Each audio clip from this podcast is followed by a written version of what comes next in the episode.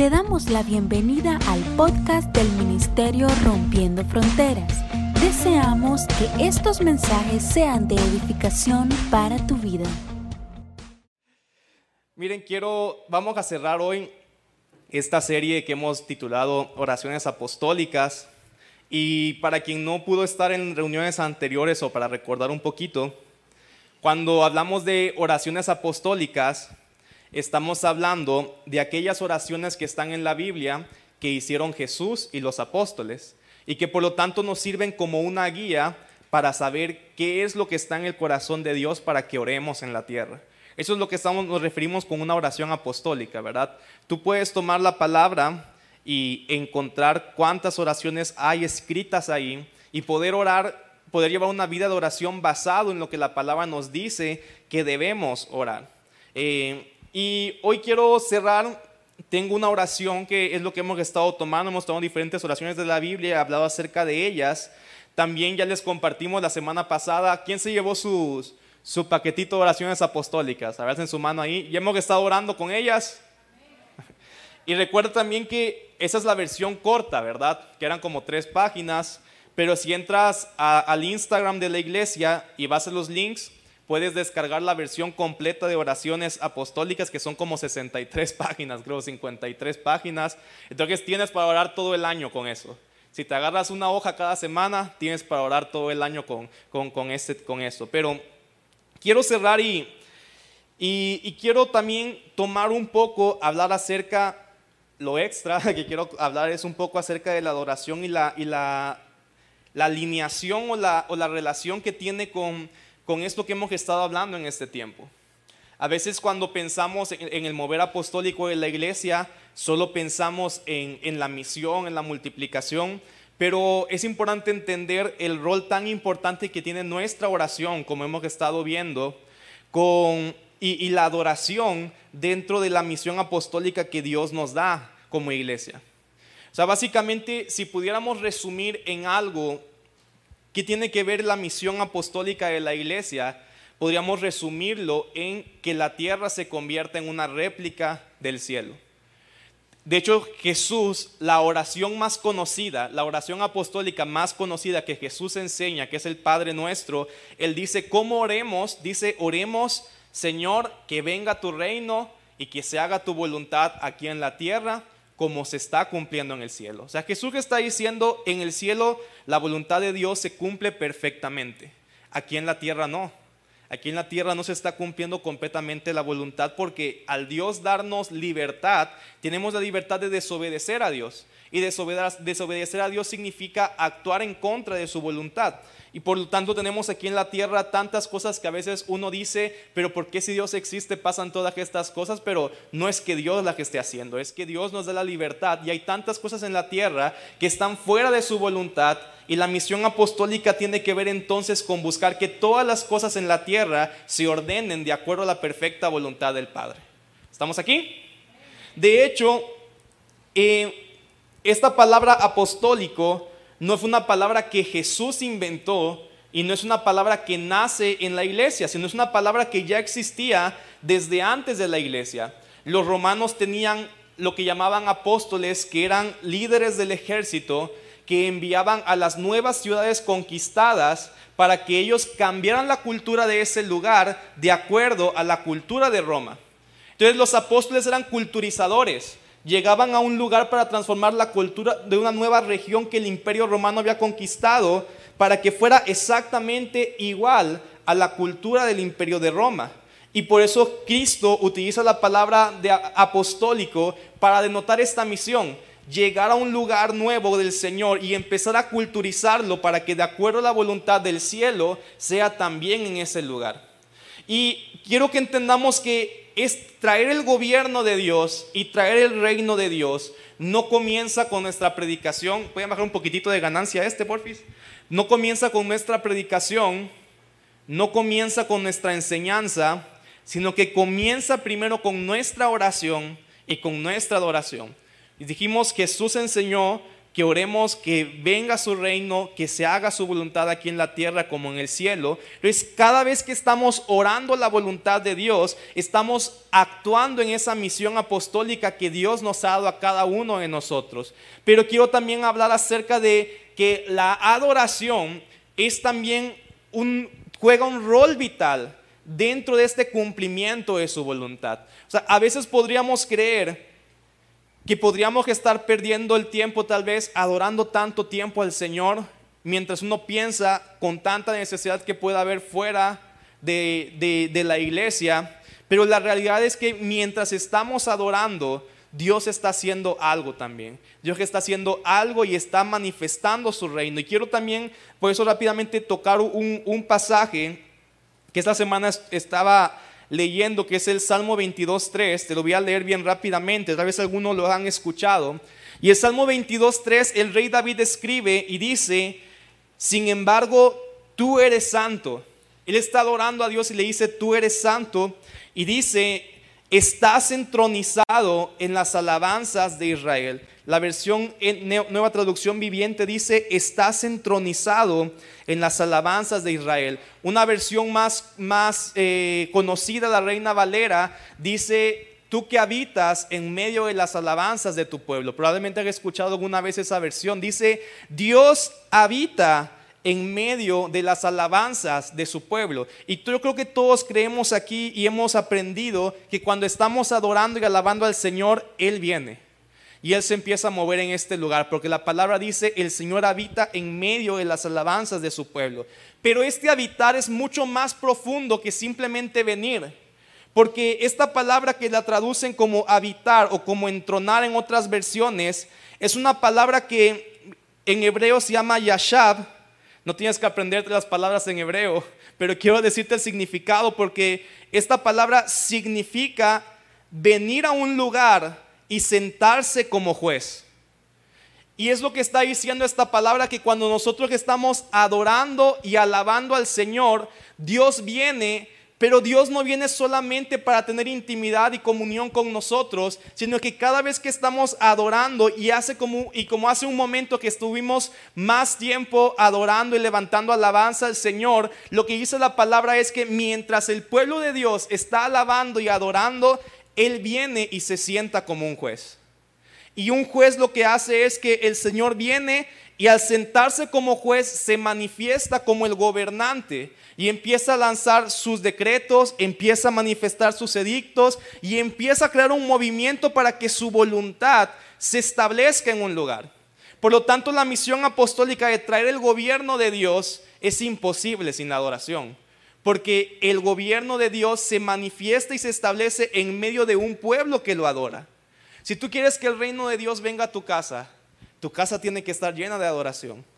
Porque Dios trae su trono, Dios trae su gobierno y se manifiesta como juez, como gobernante en medio de la alabanza y la adoración de su pueblo. Entonces, la adoración, la adoración apostólica, si lo queremos ver así, tiene que ver con el entendimiento de que cada vez que estamos aquí orando, intercediendo, Dios está manifestando y atrayendo su gobierno. Dios está trayendo su gobierno, trayendo sus decretos, sus edictos. El viernes en la reunión de adoración cantamos una reunión que, cantamos una canción que es complicada en su letra, ¿verdad? Porque una canción estábamos cantando, Señor, desata los sellos, abre el libro. Y yo estoy seguro que probablemente alguien que tal vez venía, eh, que viene empezando en el Señor, escucha una canción que dice, abre el libro, desata los sellos y se queda como, ¿qué onda estamos cantando?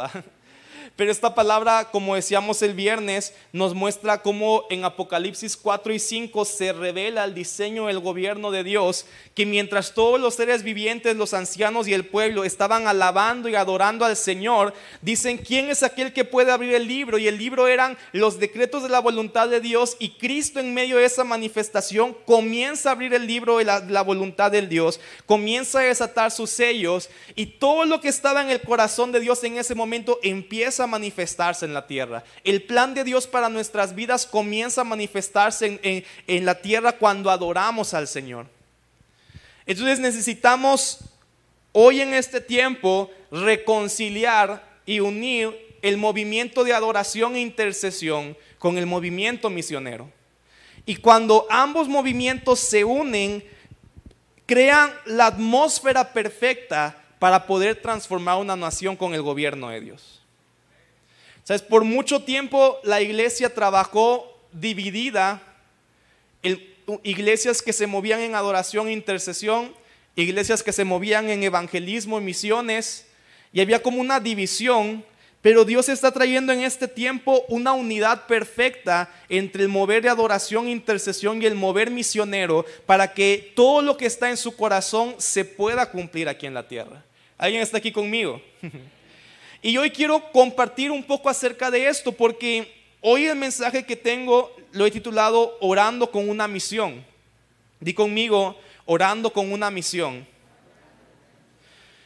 Y quiero hablar de esta unión y cómo Cristo nos enseña la necesidad de la oración en medio del mover de, de su misión aquí en la tierra. Primeramente tal vez algunos cuando escuchan la palabra misionero se imaginan alguien en África, alguien en Irak, alguien fuera de, yendo como a un lugar difícil, ¿verdad? Y claro que eso es parte de ser un misionero, pero realmente misionero es simplemente alguien que cumple la misión de Dios. Y la misión que Cristo nos dio es vayan y hagan discípulos, ¿verdad? Vayan y hagan discípulos, enseñes a obedecer todo lo que yo les he enseñado. Entonces tú no necesitas irte a África para ser un misionero. Tú no necesitas irte a Irak para ser un misionero. Tal vez algunos aquí tengan ese llamado. Pero yo lo que te quiero decir es que tú en tu casa puedes ser un misionero. Y aún no sabes lo que podría suceder el simple hecho de que un padre y una madre se levanten para guiar a sus hijos y disipular a sus hijos. No sabes todo lo que podría suceder cuando tal vez tú estás pensando, estoy haciendo muy poco para el Señor, pero simplemente el hecho de aún solo en tu casa disipular a tus hijos en obediencia a Cristo, no tienes idea cuánto impacto puede tener para el mundo. En la Biblia vemos un caso en el cual el apóstol Pablo se encuentra con un muchacho, Timoteo, y que dicen, este niño fue criado por su madre y por su abuela y lo que lo enseñaron a obedecer a Jesús y le dijeron, él tiene el potencial para acompañarte. Y Pablo toma a Timoteo porque una madre y una abuela habían tomado la tarea de disipular a ese niño y ese discipulado provocó que Pablo lo tomara, lo llevara y se convirtiera en el obispo de todas las iglesias de Éfeso. Y hay tanto que Dios hizo a través de la vida de Timoteo, pero porque hubo una, una madre, una abuela que dijo, Tal vez yo no tengo hoy la posibilidad de ir a alcanzar multitudes, pero tengo una casa. Y aquí voy a empezar a cumplir la misión de Dios. Aquí voy a empezar a disipular a mis hijos, a enseñarles la palabra, a enseñarles cuánto Jesús los ama, a adorar al Señor. Y eso que hicieron una madre y una abuela trajo un movimiento transformacional después. Entonces no necesitas irte muy lejos para comenzar a vivir en la misión. ¿Estamos aquí? Quiero que me acompañes rápidamente a Mateo 9, Mateo 9, 38.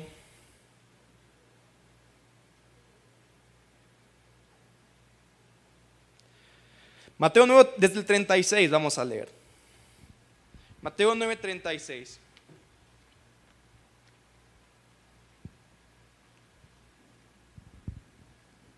Y cuando ya estés ahí, puedes decirme, ya estoy.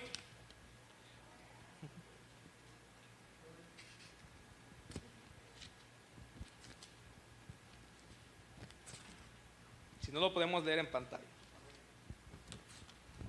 Ok, dice Mateo 9:36, está Jesús hablando con sus discípulos y dice, cuando vio las multitudes, les tuvo compasión porque estaban confundidas y desamparadas como ovejas sin pastor. Y a sus discípulos les dijo, la cosecha es grande, pero los obreros son pocos. Así que oren. Y mira, y ahí Jesús está dando una instrucción de algo que debemos orar. Él dice, así que oren al Señor que está a cargo de la cosecha y pídanle que envíe más obreros a sus campos. Nuevamente dice que Jesús vio una multitud de personas con tanta necesidad y lo que provocó en su corazón es decir, oren al Señor que está a cargo de la cosecha y pídanle que envíe más obreros a sus campos. Mira, esta palabra es, tan importante y más que una sugerencia, realmente es una comisión que Cristo nos da a cada uno de nosotros de orar para que se levanten más obreros para el reino del Señor. Y es lo que quiero poder predicar hoy. Un día yo tuve un sueño que me marcó mucho. Hay gente que todo el tiempo tiene muchos sueños y Dios les habla mucho a través de sueños. Yo tengo a veces sueños y a veces digo, no, esto fue pura loquera lo que soñé. Pero de repente hay sueños que siento tanto de Dios. Y este sueño que te quiero compartir fue hace como cinco años y es algo que realmente me marcó bien profundo y que se ha convertido también muchas veces como un ancla para mi fe, para mantenerme firme en el propósito de Dios, para mantenerme con ánimo en hacer su labor.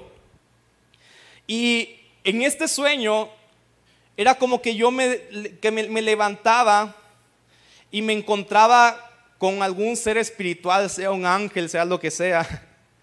Y como que decía, ven, vamos a esta casa. Y llegábamos a una casa y veía que estaba una mujer ahí con un, con un niño enfermo y el ángel me decía, ora por él. Y yo oraba por el muchacho y yo veía en el sueño el muchacho se sanaba, la, señora se, emocionaba, glorificaba a Dios y de repente este muchacho que se levantaba como que empezaba también a caminar conmigo. Y era como que ahora el ángel nos me decía, bueno, ahora vayan a tal lugar y oren por esas personas que están en necesidad. Entonces íbamos como dos y orábamos por las personas que estaban en ese lugar y algo hacía el Señor ahí y de repente unos cuantos más se unían. Y para no hacer muy largo el sueño, básicamente era como que estábamos yendo de un lugar a otro, cumpliendo la, asignación que es lo que estaba dando, íbamos un lado, el otro, y de repente estábamos cada vez viendo más personas que se unían a este movimiento. Y fíjense que algo que yo me acuerdo era que uno de, las que, de los que siempre estaban junto conmigo era un chino. No sé si algún momento va a llegar un chino aquí a la iglesia y se va a convertir en un mero mero, ¿verdad? Yo sigo esperando al chino. Hay unos que tienen ojos medio de chino, pero yo creo que ese sí era nativo ahí. Y estábamos avanzando, orando por personas, ministrando otros lugares, y así iba el sueño. Y yo recuerdo que en un momento como que seguíamos avanzando y el ángel me para y me dice, espérate, quiero que, quiero que te esperes y voltees atrás. Entonces en eso yo volteaba a ver atrás y cuando volteaba yo veía una multitud de personas tan grandes, tan grande, perdón, que iban avanzando, cumpliendo la misión que Dios nos estaba encomendando. Y ese sueño me marcó mucho y más que el sueño significar que esas personas me estaban siguiendo a mí porque no era lo que yo estaba soñando ni la interpretación del sueño, era ver cuánta gente se había levantado para empezar a trabajar por la obra de Jesús.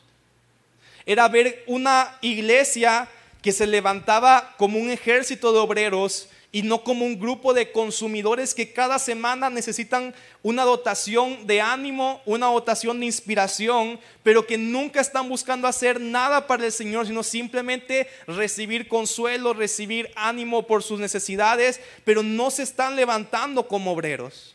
Y yo te quiero decir, Jesús nos ama y Él está dispuesto a traer siempre que necesitemos consuelo, amor, bendición, pero Él también quiere que no nos quedemos ahí conformes con un consumismo cristiano, sino que podamos levantarnos como obreros para la misión.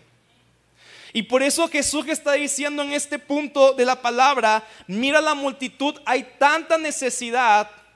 Y Jesús dice, la cosecha está lista, el problema estaba diciendo Jesús no es el mundo. Yo quiero decirte, si a veces creemos que el Evangelio no avanza por culpa del mundo, que el mundo cada vez está peor porque el mundo es cada vez más difícil, Jesús dijo, el problema no está en el mundo. Dice, el problema es que no hay suficientes obreros. No hay suficientes obreros que vayan y cumplan la misión de Jesús. Y por lo tanto hay tanta necesidad en el mundo Di conmigo por falta de obreros. Sabes, yo creo que muy en tu interior, muy en tu interior, tú sabes que Dios te hizo para algo más. ¿Alguien lo cree? O sea, alguien que diga, yo siento que Dios no me hizo nada más para llevar una vida de ir al trabajo y, de repente los domingos voy a un servicio y recibo, siento bonito y regreso. O sea, alguien puede decir aquí, yo siento que Dios me hizo para algo más. Yo siento que Dios realmente me creó con un propósito, con una misión. Y yo quiero decirte, cada uno que está aquí tiene en su interior la potencia de poder transformar al mundo. Y transformamos al mundo transformando a las personas. La misión que Jesús nos dio es invertirnos en las personas para que Cristo crezca en ellas. Y cuando tú te estás invirtiendo, no solamente para ti, sino para que otras personas más crezcan en Jesús, ahí está la potencia de poder transformar el mundo. Transformamos el mundo trabajando en colaboración con el Espíritu Santo para traer transformación de Él a las personas. Y yo quiero decirte, Dios no te creó nada más para llevar una vida como cualquier otro, más ir a un servicio. Eso no es para lo que Dios te llamó. Nos congregamos y es parte de lo que Dios quiere para nosotros, pero Dios te creó para una misión. Dios te creó para levantar personas. Dios te creó para invertirte en otros. Sean hoy tus hijos, sean tus hermanos, sean personas que Dios te pone el privilegio de poder ministrar. Dios te creó para que te inviertas en otros, veas cómo los frutos del Espíritu crecen en ellos, veas cómo Cristo se vuelve cada vez más evidente en ellos y no tienes idea hoy las personas en las que te estás invirtiendo, lo que pueden provocar en unos años. ¿Alguien está aquí? Dios nos hizo para mucho más. Y hay tanto que hacer. Hay tanto que hacer. Pero aquí están todos los obreros en potencia. ¿Verdad? Aquí están todos los obreros en potencia. Pero sabes, tenemos una tendencia natural a buscar obtener los máximos resultados con el mínimo esfuerzo. Hay gente aquí que quiere ser millonario, pero no le gusta trabajar. ¿Cuántos hay aquí de esos? No levanten su mano. y por eso es como queremos ser millonarios, pero no nos gusta trabajar, estamos esperando que nos traigan el negocio del siglo y caemos en la trampa. Dice, no, me tengo un negociazo. Mira, desde tu celular acostado en tu casa, nada más le dedicas unas dos horas al día y vas a ver que de repente te van a caer 100 mil empiras mensuales a tu cuenta sin trabajo. Y, y a todos les encantan eso, ¿verdad? Baja de peso sin esfuerzo, baja de peso sin dieta, sin ir al gimnasio genera músculos. A todos nos encanta eso. Resultados sin esfuerzo. Incluso les puedo decir una, nerdada también. ¿A quién les gustan? Incluso ah, científicamente se crean modelos en los cuales se estudia cómo buscar que la gente sea más productiva y los modelos matemáticos reflejan a través de una ciencia que se llama teoría de juegos lo mismo. Que si tú dices, mira, y eso pasa en la iglesia, la ciencia revela lo que es evidente muchas veces. Cuando alguien dice, fíjense que tenemos una necesidad, si alguien se quiere apuntar, ahí pueden al final apuntarse. Y nadie se apunta porque en su mente todos decimos, seguro alguien, ya, alguien más ya se apuntó. Entonces, ¿para qué me apunto cuando de seguro alguien más ya se apuntó? Pero todos pensamos lo mismo, que alguien más se va a apuntar para hacerlo y al final nadie lo hizo. ¿Y cuántos saben y esta es una frase que me decía mucho mi mamá, que los trastes no se lavan solos. Proverbios 24:8. Hay una obra aquí. Y los obreros somos cada uno de nosotros que tenemos que levantarnos para esa obra. Jesús Jesús dice en este pasaje, oren Oren, Mateo 9:38, para que Dios envíe obreros a su obra. Ahora, esta palabra enviar tiene un significado más profundo que simplemente decirle, hoy no quieres ir a, hacer la obra del Señor. No, enviar, esa palabra incluso es la misma palabra que se, que se utiliza en griego cuando se expulsa un demonio. O sea, cuando la palabra dice expulsar, que Jesús expulsó un demonio, está utilizando la misma palabra que en este pasaje significa enviar. Y un demonio es aquello, es aquel ente espiritual que se opone a la voluntad de Dios y se resiste. Y aunque y Cristo tenía que entrar en ese conflicto de resistencia y con violencia expulsarlo de una persona.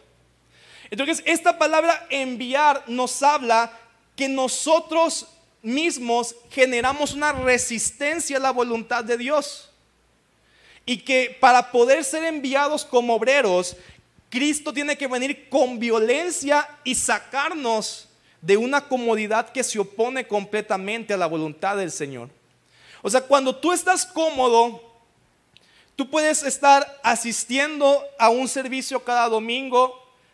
Hay mucha gente que da un paso más y empieza a servir en un área, área de servicio pero en cuanto le empieza a tocar el servicio un poco su comodidad, ahí le pone un alto al Señor.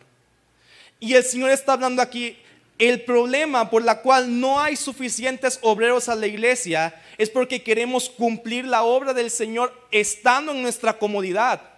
Y es imposible. Necesitamos salir de la comodidad, sacrificar tantas cosas, sacrificar sueños, sacrificar anhelos personales con tal de que la voluntad del Señor se cumpla aquí en la tierra. Y el obrero entiende que Cristo no vino para hacerle su vida más cómoda sino que el obrero entiende que tiene que haber una disposición en nosotros de salir de la comodidad con tal de que la voluntad de Cristo se manifieste en la tierra.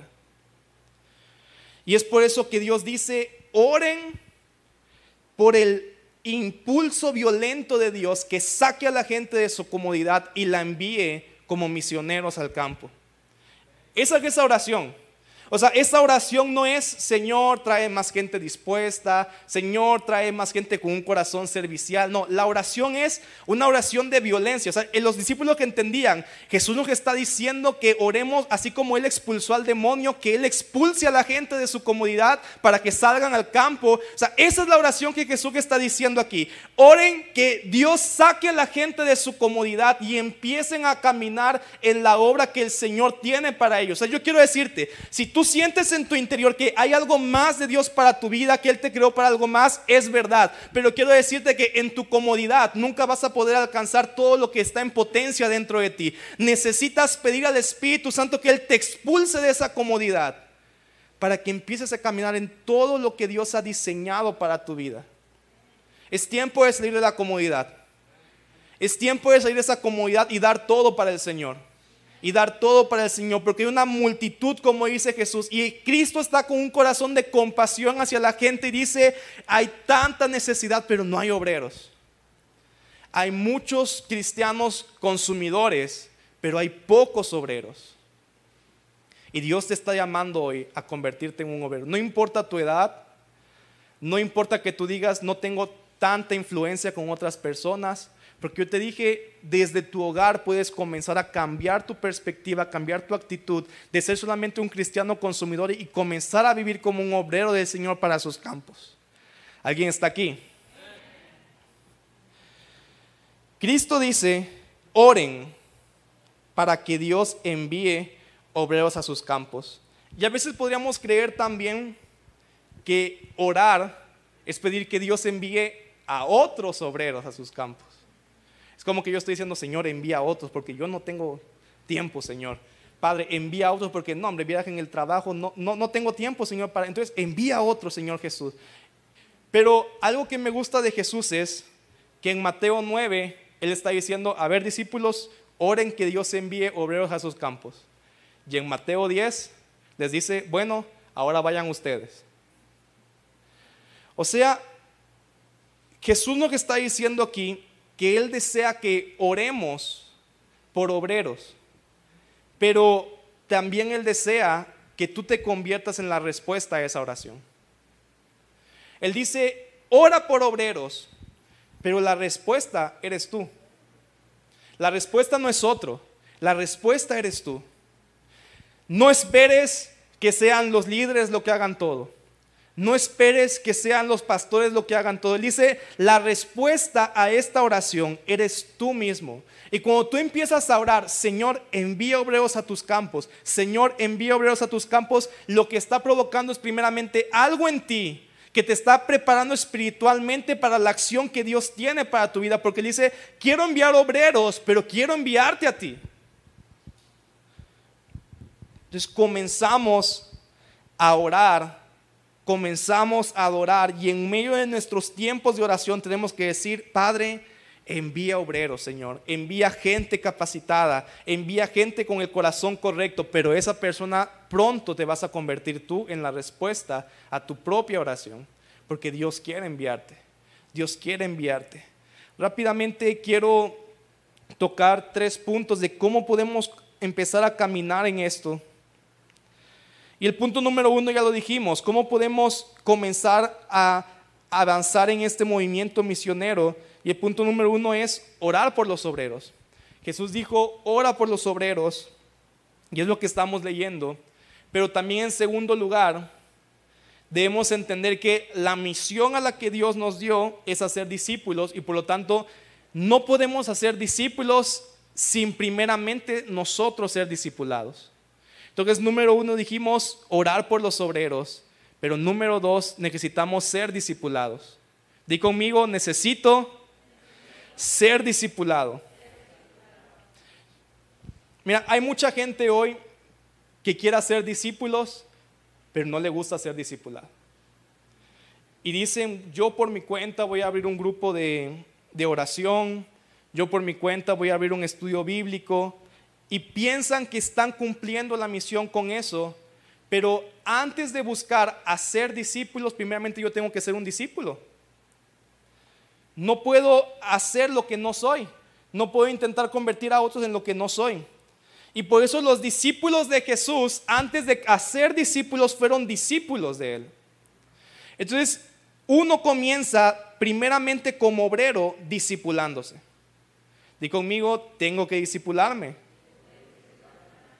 Y discipularse es estar sujeto a una autoridad, crecer en obediencia, crecer en sumisión, crecer en la palabra, crecer en obedecer lo que la palabra me enseña. Y de esa manera, mientras yo crezco como discípulo, estoy también avanzando la misión porque se está levantando un discípulo maduro para la obra de Jesús.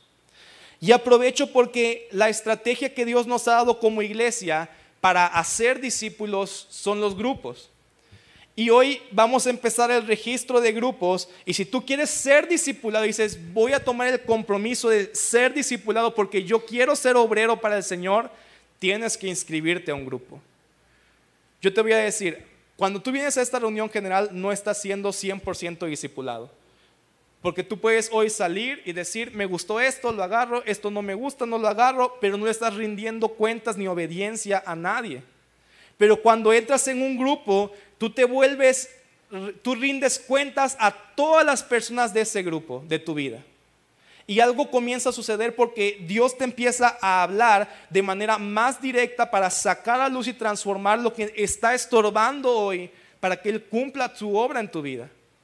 Entonces, si quieres ser un obrero del Señor, tienes que primeramente ser discipulado. ¿Estamos aquí? Y número tres, involúcrate en discipular a otros. Soy discipulado y me involucro en discipular a otros. No tienes que ser un líder para discipular a otros, porque la palabra dice que mientras hagamos todo lo que la Biblia nos enseña que debemos hacer los unos con los otros, ya estamos involucrándonos en el discipulado. no dice ser líder de un grupo, con que tú asistas a tu grupo y digas, vamos a orar unos por otros, y ores unos por otros, ya está siendo parte del proceso de discipulado. Cuando tú comentas algo que sientes al escuchar un versículo, está siendo parte del discipulado. Cuando tú invitas más personas a que puedan ser transformados por la palabra, está siendo parte de ese discipulado no es que es una posición, sino una disposición en tu corazón de decir, voy a poner todo de mí. Voy a hablar mi testimonio de lo que Dios está haciendo. Voy a hablar vulnerablemente qué es lo que me está pasando en la vida porque le puede beneficiar a otro que está pasando lo mismo. Voy a comentar lo que siento en la palabra y eso provoca que esté siendo parte del movimiento misionero. Entonces, número uno dijimos, debemos orar por obreros. Número dos, ser discipulados. Y número tres, debemos participar en el proceso de discipulados a otros. Y es simplemente un cambio de actitud. Pero esta temporada, este último trimestre del año, iglesia, tenemos que ir por más. Tenemos que salir de la comodidad, de lo que ya estamos acostumbrados, e ir por más, porque el Señor tiene más fruto aún. El Señor tiene más fruto aún. Y miren, y yo creo que si todos aquí dicen, voy a salir de mi comodidad y voy a participar en la obra del Señor, en estos últimos tres meses del año, podríamos recoger mucho más fruto que lo que se recogió en todo el año. Porque se está levantando la gente con el corazón dispuesto. ¿Cuántos se van a notar en un grupo y van a decir, yo quiero ser un obrero, quiero ser discipulado, quiero participar en el discipular a otros, quiero ser parte de la obra del Señor? Yo quiero que tú puedas realmente tomar esa decisión y antes de irte, registrarte en un grupo o en tu casa puedes entrar al sitio web de la iglesia mrf.church y buscar ahí también la sección de grupos y puedes registrarte en un grupo, pero que no te pierdas esta oportunidad de participar en la obra del Señor. Quiero cerrar leyendo un pasaje que está en Hechos 13 del 2 al 3. Y este pasaje nos muestra una realidad por la cual estamos creyendo y orando aquí en la iglesia. Mira, yo siento que las reuniones de adoración que estamos haciendo los viernes una vez al mes, Dios está trayendo un incremento en su espíritu. Y lo que Dios está haciendo y el propósito de esta reunión no es que tú salgas y digas, uy, qué chida estuvo la reunión, sentí la presencia, rabasándara. Ese no es el propósito de la reunión. Porque más que un sentimiento, yo creo que en esas reuniones sin darte cuenta Dios está despertando algo en tu interior. Y, yo lo estoy notando. Hay gente que se le está notando que el hambre por Dios le está creciendo. Hay gente que se está notando que sus dones están siendo activados en este tiempo más y más. Y de verdad, yo creo que aún hoy ver cómo el Espíritu se empezó a mover con mayor libertad en medio de la adoración, aún es producto de lo que está sucediendo en las noches de adoración. Porque mientras adoramos, mientras oramos, Dios empieza a preparar nuestros corazones para la obra a la cual Él nos está llamando. Y quiero cerrar por eso con este pasaje que está en Hechos 13, versículo 2, porque yo te decía algo que yo siento y que es una visión y un llamado que Dios nos pone como iglesia, es poder traer una reconciliación entre el mover de adoración, intercesión y el mover misionero. Dice aquí, Hechos 13, versículo 2, y está hablando de la iglesia de Antioquía y dice, cierto día, mientras estos hombres adoraban al Señor y ayunaban, di conmigo, adoraban y ayunaban. Ese es el movimiento de adoración. Y les voy a decir algo, todos los líderes y colaboradores de grupos tienen que entrar en un ayuno esta semana, pues. Porque no podemos buscar la misión sin el movimiento de adoración, oración y ayuno. La iglesia de Antioquía estaba adorando, estaba en un momento de adoración, estaba en un momento de ayuno, de búsqueda. Y en eso el Espíritu Santo en medio de ese tiempo se empieza a mover y trae una palabra profética y dice, agarren a Bernabé y a Saulo. Agarren a Bernabé y a Saulo, que es Pablo, para el trabajo especial al cual los he llamado. O sea, ellos estaban en una reunión de adoración. Ellos que estaban en un tiempo de ayuno y sin darse cuenta, ese mover de adoración y oración estaba levantando a los más grandes misioneros que iba a haber en la época. Ellos que estaban adorando y el Espíritu dice, está sucediendo eso. Tal vez que ellos estaban orando por los obreros y sin darse cuenta, ese impulso de sacar a la gente de su comodidad se estaba moviendo y provocando que fueran expulsados Pablo y Bernabé para la obra a la cual Dios lo que estaba llamando. Y dice, llamen a Bernabé, llamen a Saulo porque algo está haciendo el Espíritu Santo en este momento.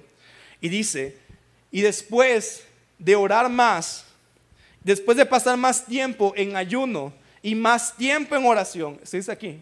No, ¿verdad? Hechos 13:3 dice, y después de pasar más tiempo en ayuno y más tiempo en oración, les impusieron las manos y los enviaron. La iglesia de Antioquía entendía que lo que impulsa el movimiento misionero para enviar obreros a su obra es el movimiento de adoración y oración. Iglesia, yo te digo, no tienes idea qué es lo que Dios está haciendo mientras adoramos. No tienes idea qué es lo que Dios está haciendo mientras oramos, mientras intercedemos, mientras ayunamos. Esos momentos están preparando el espíritu de cada uno de nosotros para ser enviados como obreros para la obra del Señor y para recoger el fruto. Yo te aseguro que Pablo no hubiera logrado todo lo que hubiera logrado si no hubiera sido por ese momento de adoración si no hubiera sido por ese momento de ayuno en el cual el Espíritu Santo se movió para enviarlo a Él. Y necesitamos como iglesia seguir creciendo en adoración, seguir creciendo en hambre por el Señor, seguir creciendo en oración a Dios, para que de esta casa se puedan levantar obreros que traigan y recojan el fruto y la cosecha que tiene para nosotros. Iglesia, es tiempo de buscar más a Dios. Porque yo creo que hay una cosecha grande y necesita nuestro espíritu estar preparado para ello. Nuestro espíritu necesita estar preparado para ello. Todos los líderes de grupo, su espíritu necesita estar preparado para recoger el fruto más abundante que puedan haber visto en su vida para ser expulsados y movidos por el Espíritu para la obra a la cual Él los está llamando. Yo quiero si me puede ayudar alabanza acá. Y yo quiero que podamos tomar un tiempo más. Todos estos días en esta serie de oraciones apostólicas estamos cerrando, orando aquello que Dios nos está enseñando por su palabra. Y hoy quiero que tú puedas levantarte para orar. Como Jesús dijo, oren que Dios envíe obreros. Y hoy vamos a orar eso. Vamos a orar que Dios nos expulse a cada uno de nosotros de nuestra comodidad. Vamos a orar que Dios nos expulse de la religiosidad. Que Dios te expulse de un cristianismo consumista y te levante como un obrero para hacer la voluntad del Señor aquí en la tierra. Oramos que la cosecha será abundante porque se están levantando los obreros que Dios está llamado para este tiempo. Levanta tus manos ahí. Ya no puede ser una excusa tu trabajo. No va a ser una excusa tu familia. No va a ser una excusa decir que no eres capaz. Porque será el Espíritu el que te estará enviando. Una vez los discípulos le dijeron, Señor, ¿y qué vamos a decir cuando nos lleves delante de reyes y no sepamos qué decir? Jesús les dijo, ustedes no se preocupen porque el Espíritu Santo es el que va a poner las palabras en su boca. El Espíritu Santo es el que va a poner las palabras en su boca. El Espíritu Santo es el que va a poner el poder en sus oraciones. Es el que va a poner las, las decisiones, las palabras correctas, aún sin darte cuenta. Pero es tiempo de poder salir de la comodidad. Es tiempo de poder salir de todo lo que está estancando hoy tu vida. No sé cuánto tiempo tal vez llevas de conocer al Señor, pero hoy tiene que cambiar tu vida. Y tú puedas decir, Señor, heme aquí, envíame a mí, a donde tú quieras, yo iré, lo que tú digas, yo diré, lo que está en tu corazón, yo quiero estar dispuesto a hacerlo. Alguien que esté aquí con esa disposición, Señor, heme aquí, envíame, haz tu voluntad, haz tu voluntad. Yo creo que podamos adorar un momento.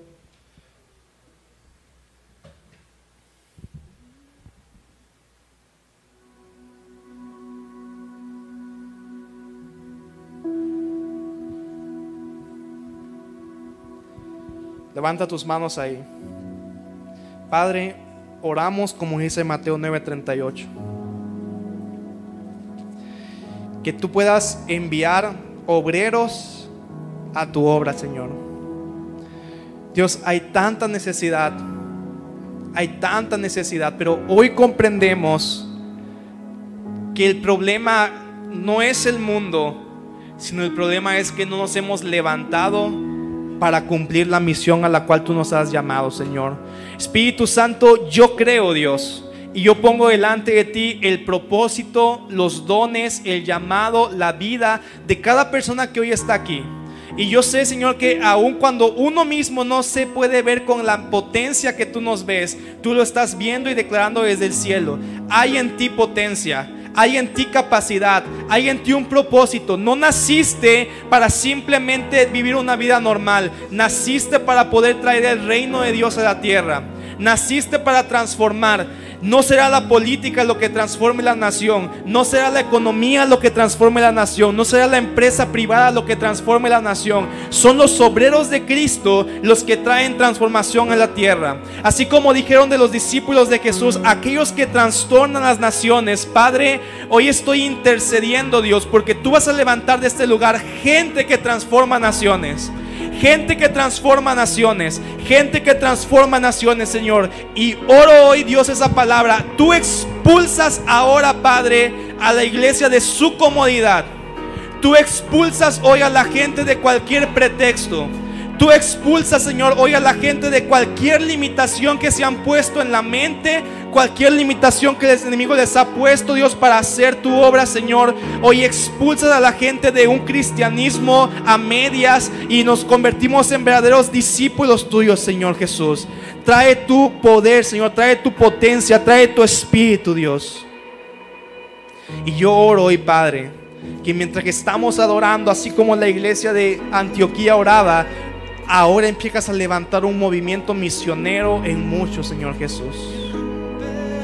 Empiezas a levantar un movimiento misionero en muchos, Señor Jesús. Padre, muévete, muévete, Señor Jesús. Dios, hoy intercedo por una capacidad profética para enviar obreros a la misión que tú has puesto para sus vidas una visión profética por entender el tiempo de Dios para la vida de las personas y enviarlas con violencia a la obra a la cual tú los has llamado, Señor Jesús. Padre, hoy intercedo por aquellos obreros que se van a levantar en este lugar, Dios. No va a haber escasez de maestros. No va a haber escasez de pastores, Señor. No va a haber escasez de evangelistas. No va a haber escasez de profetas. No va a haber escasez de apóstoles, Padre. Porque tú vas a levantar obreros en este tiempo, Señor. Y desde hoy intercedemos, Dios, por toda la gente que tú vas a llamar. Por toda la gente que tú vas a levantar, Dios. Por los apóstoles, por los profetas, por evangelistas, por pastores, por maestros que tú vas a enviar para tu obra, Señor Jesús. Y aún tendremos en tanta abundancia, Señor, que tu movimiento va a tener que empezar a multiplicarse en otras naciones, en otras ciudades, Padre, porque tendremos obreros de sobra en este lugar, Señor Jesús. Yo oro, Padre, que se rompen estadísticas donde solo una pequeña porción de la iglesia sirve. Padre, oramos por estadísticas que dicen Toda la iglesia está sirviendo al Señor. Toda la iglesia está predicando tu evangelio. Toda la iglesia está levantando discípulos. Toda la iglesia está predicando tu palabra, Señor. Despierta hoy, Señor. Despierta hoy, Padre, el Espíritu. Despierta hoy el Espíritu, Señor. Vamos, empieza a adorar. Espíritu Santo, ven y provoca tu mover aquí, Señor Jesús. Y despiértanos. Vamos, clámale.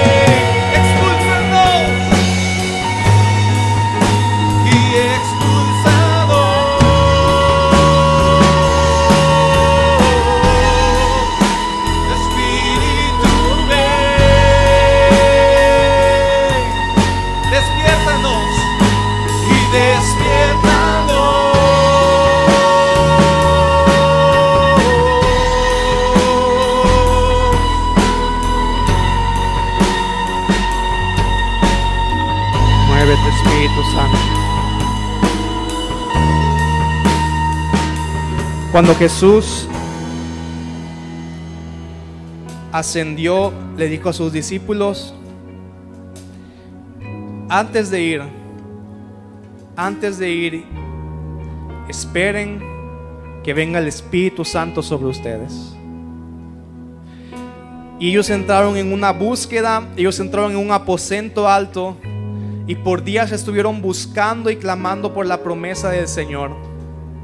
Y cuando vino sobre ellos, Pedro, impulsado por el Espíritu, comienza a predicar y tres mil personas reciben el Espíritu del Señor a causa del poder que se había levantado porque Pedro estaba siendo expulsado de su comodidad a causa del bautismo del Espíritu sobre él.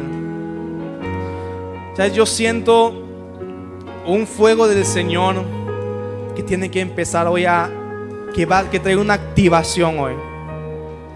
Una activación sobre personas que pueden estar dormidas, pero que hoy en el nombre de Jesús tiene que despertar su espíritu.